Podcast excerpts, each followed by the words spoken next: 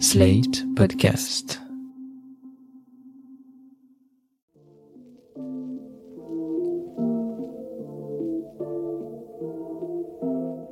Salut et bienvenue dans New Deal, le podcast IFRI Slate TTSO qui décortique l'actualité américaine en compagnie de Laurence Nardon, responsable du programme USA à l'IFRI. Bonjour Laurence. Bonjour Romain.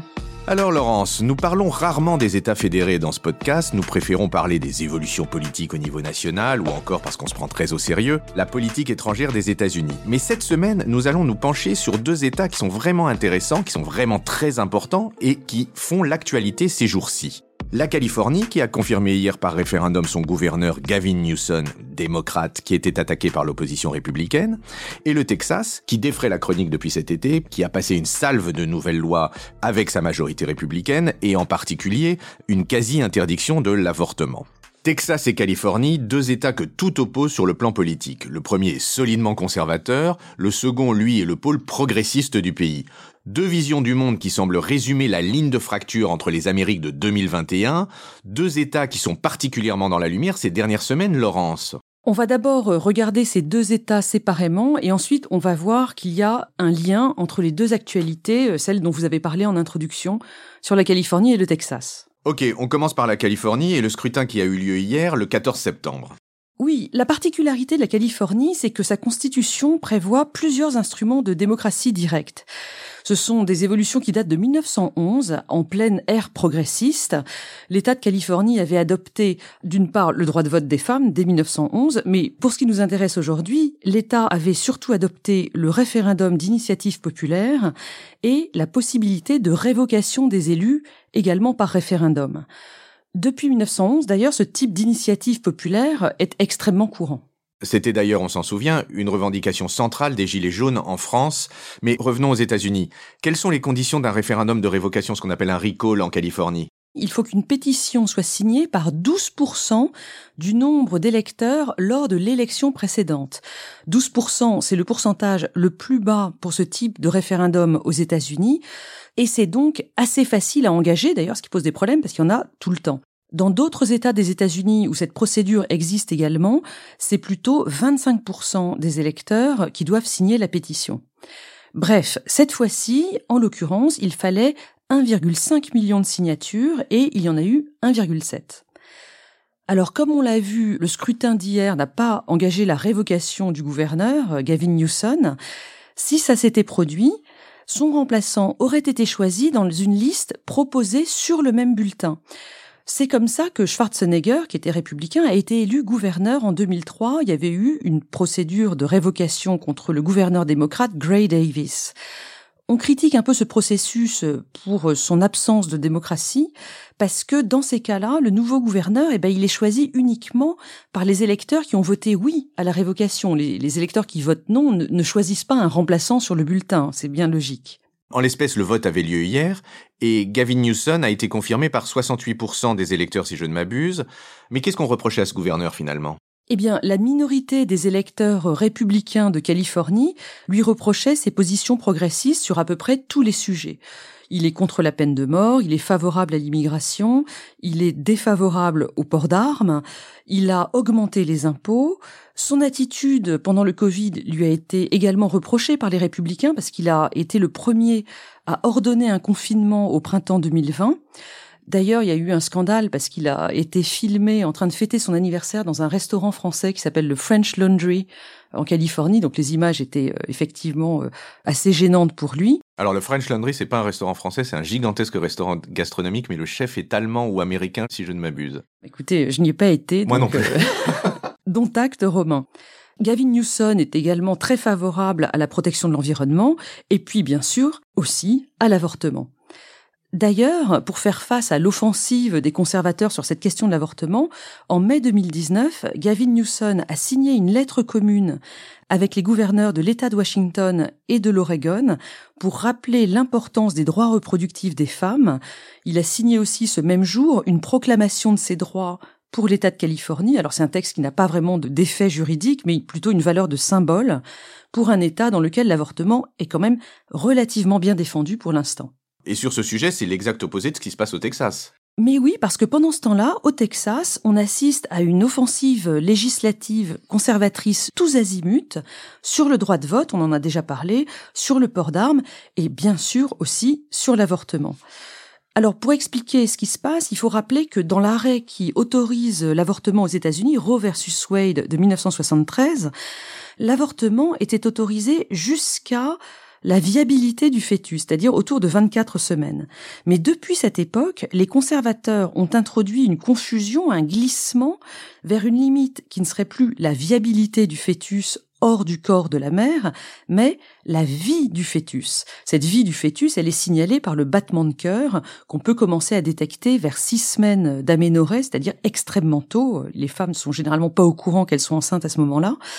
Et la Senate Bill 8, qui a été adoptée le 1er septembre au Texas, prévoit donc une interdiction sans exception après ce moment de six semaines. Autant dire une interdiction quasi totale de l'avortement. Mais beaucoup d'États américains ont tenté de passer des lois semblables autour de, cette histoire de battement de cœur. Et pour l'instant, ça a été sans succès. Alors qu'est-ce qu'elle a de spécial, cette loi texane qui est passée? Cette Senate Bill 8 est très novatrice d'un point de vue juridique parce que elle édicte cette interdiction mais ensuite, elle ne charge pas les institutions du Texas de la mettre en place, ce sont les citoyens qu'elle charge d'intenter des procès à toute personne qui aiderait une femme à recourir à un avortement après six semaines. On est à deux doigts de réinstituer le lynchage, si je comprends bien. Si je comprends bien aussi, vous pourriez intenter un procès au médecin, par exemple. Oui, et aussi au chauffeur Uber qui a amené la femme à la clinique, enfin à toutes les personnes impliquées. Et qui plus est, si ces accusateurs gagnent leur procès, l'État du Texas leur remboursera les frais de justice et leur accordera une prime de 10 000 dollars. Et alors, qu'est-ce que dit la Cour suprême? Comme vous savez, euh, Trump a nommé euh, trois juges conservateurs à la Cour suprême, donc sur le sujet de l'avortement, les choses euh, ont évolué. Dans une décision 5 contre 4 qui a été rendue très rapidement et sans débat par la procédure du shadow docket, mais c'est pour les spécialistes, je ne rentre pas dans les détails. Cette décision rendue dès le 2 septembre, c'est-à-dire le lendemain de l'adoption de la loi, la Cour suprême des États-Unis a choisi de laisser en l'état la loi du Texas. Alors, elle avance deux raisons. D'une part, elle ne peut pas poursuivre les institutions texanes parce qu'elles ne sont pas les exécutantes de la loi, comme on l'a vu tout à l'heure. Et par ailleurs, elle ne peut pas encore contester les décisions de justice pour des actions entre citoyens parce qu'il n'y en a pas encore eu. Et Biden dans tout ça? L'administration Biden a réagi. Le 9 septembre, le ministre de la Justice, Merrick Garland, a annoncé que le gouvernement fédéral avait déposé un recours en inconstitutionnalité contre la loi du Texas.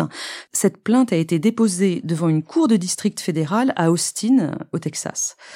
On attend aussi une décision de la Cour suprême sur une loi du Mississippi qui veut également mettre en place une loi battement de cœur, comme on a vu. Donc, ce qu'on peut dire à ce stade, c'est qu'il y a un assaut énorme sur le droit à l'avortement fédéral, mais que l'administration Biden va essayer de défendre ce droit. Mais cet assaut a une vertu générale, et donc on s'en prend bien à l'arrêt de Roe versus Wade de 1973 dont vous parliez et qui fonde le droit de l'avortement aux États-Unis.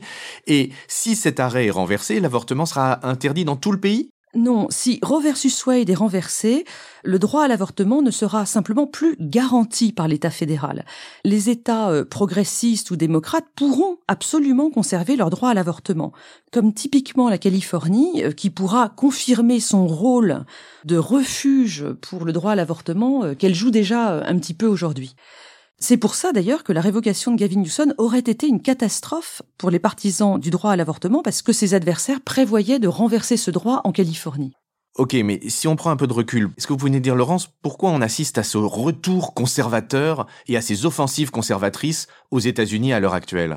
Pour prendre le cas du Texas uniquement, moi je pense que cette salve de lois conservatrices qu'on a vu passer cet été sur l'avortement et les autres sujets, tout cela résulte d'une volonté du gouverneur et de la législature du Texas qui sont républicains aujourd'hui, une volonté d'agir avant qu'il soit trop tard. Parce que ce qui se passe, c'est que au Texas, il y a une évolution sociologique importante qui menace la majorité républicaine. Je m'explique. Le Texas reste extrêmement républicain dans les comtés ruraux, mais les trois pôles urbains de l'État, qui sont euh, Dallas, Fort Worth, Austin, San Antonio et Houston, ces trois pôles urbains et leurs banlieues deviennent de plus en plus démocrates. pour deux raisons. D'une part, il y a une augmentation des minorités ethniques qui sont maintenant majoritaires dans l'État. Les derniers chiffres du Bureau du recensement pour 2019 indiquent que au Texas, il y a aujourd'hui 41% de blancs, 40% de latinos, 12% de noirs et 5% d'asiatiques. Ce que ça veut dire, c'est que l'État est devenu une minority majority, c'est-à-dire un État où il y a une majorité de minorités. Inutile de rappeler, Romain, que les minorités votent plutôt démocrates, donc ça fait changer le, le vote de l'État.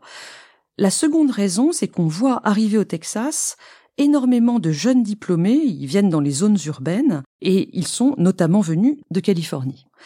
On a donc une hausse de la population dans l'État qui est passée de 25 à 29 millions d'habitants entre les recensements de 2010 et de 2020 et qui d'ailleurs a gagné deux sièges de représentants à la Chambre à Washington avec la nouvelle répartition des élus euh, à la suite du recensement de 2020. Mais si je ne m'abuse, euh, le Texas vote toujours républicain. Oui, oui, vous avez raison. En novembre 2020, Trump a remporté 52% des suffrages et Biden n'en a remporté que 46,5%.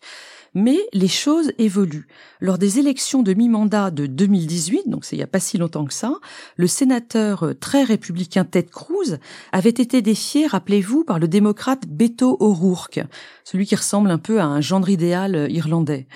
Et Ted Cruz n'avait conservé son poste de sénateur qu'avec 50,9% des suffrages contre 48,3% pour son adversaire.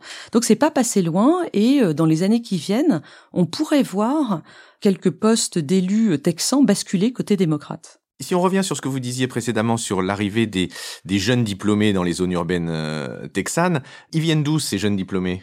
Comme je le disais, ils viennent en partie de Californie, parce que, revenons à la Californie, cet État connaît des problèmes économiques et sociaux non négligeables. Il faut parler d'abord de la hausse du prix de l'immobilier qui est provoquée par les entreprises de la tech, surtout autour de San Francisco. On a vu une explosion du nombre de SDF en Californie et les classes moyennes ont un énorme sentiment de paupérisation dans cet État. Par ailleurs, le mode de vie extrêmement énergivore des Californiens et puis les cultures maraîchères, notamment des amandes, provoquent une sécheresse endémique depuis des années et ces feux de forêt absolument gigantesques qui durent des mois et des mois et qu'on voit se renouveler tous les étés depuis là aussi plusieurs années. Et donc, en 2019, ce sont les derniers chiffres disponibles, on a vu en Californie 653 000 départs contre 480 000 arrivées, donc un solde négatif de 173 000 personnes. Avec la pandémie et le télétravail, on peut être sûr que les chiffres de 2020 et de 2021 vont être encore pires pour la Californie. Et d'ailleurs, je parlais tout à l'heure du fait que le Texas avait gagné deux sièges dans la réattribution à la suite du recensement de 2020. Eh bien, la Californie, pour la première fois de son histoire, a perdu un siège de représentants à la Chambre fédérale à Washington. Ils n'ont plus que 52 représentants au lieu de 53. Donc, beaucoup de Californiens quittent leur État et leur destination de prédilection, c'est le Texas. En 2019, 82 000 habitants du Texas étaient arrivés de Californie dans l'année précédente. Mais Laurence, il y a quand même une question. C'est pourquoi est-ce que les Californiens choisissent l'État qui leur est le plus opposé politiquement pour émigrer? Eh bien, parce que dans les trois grandes villes du Texas dont j'ai parlé, il y a énormément d'entreprises de la tech qui attirent les jeunes diplômés californiens. Par ailleurs, c'est un État où les impôts sont très bas, donc ça, ça leur plaît. Ils parlent aussi du soleil et du climat qui ressemble un petit peu à celui de la Californie.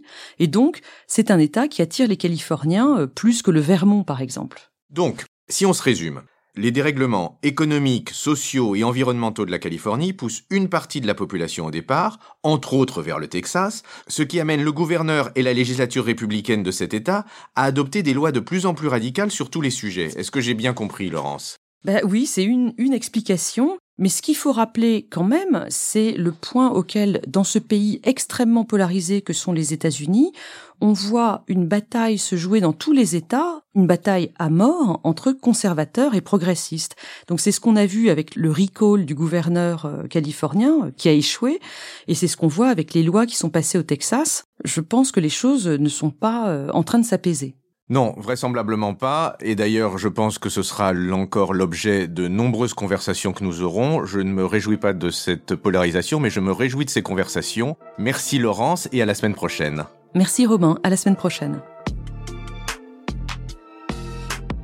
New Deal chaque semaine sur Slate, TTSO, Lifree et sur vos plateformes de podcast préférées.